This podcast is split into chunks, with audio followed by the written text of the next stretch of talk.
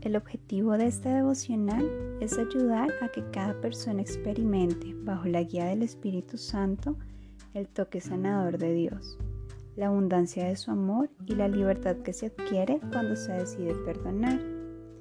Es la voluntad de Dios que cada uno de sus hijos lo conozca, no solo como Salvador y Señor, sino como su sanador y su restaurador.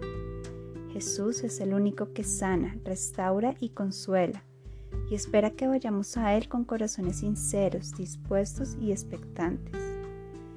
En Isaías capítulo 30, versículo 26 encontramos, Cuando el Señor ponga una venda en la fractura de su pueblo y sane las heridas que le causó, brillará la luna como el sol y será la luz del sol siete veces más intensa, como la luz de siete días enteros. En todo proceso de sanidad interior se debe tener en cuenta lo siguiente. Primero, una verdadera conversión. En Mateo capítulo 13, verso 15 dice, porque el corazón de este pueblo se ha vuelto insensible, se les han tapado los oídos y se les han cerrado los ojos. De lo contrario, verían con los ojos, oirían con los oídos y entenderían con el corazón y se convertirían y yo los sanaría. Segundo, un deseo real por ser sanado y un compromiso con el proceso de sanidad. En la segunda carta a los Corintios capítulo 13 verso 11 dice, En fin hermanos, alégrense, busquen su restauración, hagan caso de mi exhortación, sean Dios mismo sentir, vivan en paz y el Dios de amor y de paz estará con ustedes. Tercero, una convicción real por creer lo que dice la Biblia.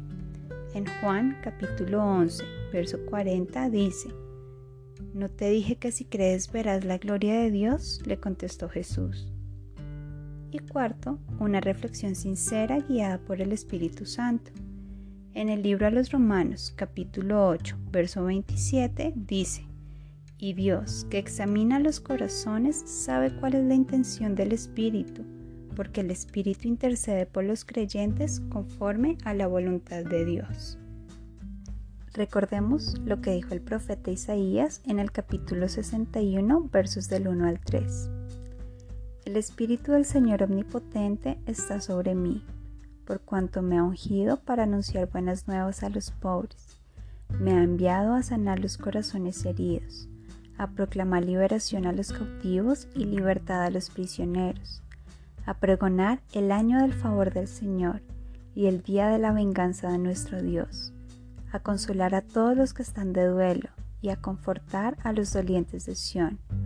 Me ha enviado a darles una corona en vez de cenizas, aceite de alegría en vez de luto, traje de fiesta en vez de espíritu de desaliento. Serán llamados robles de justicia, plantío del Señor, para mostrar su gloria.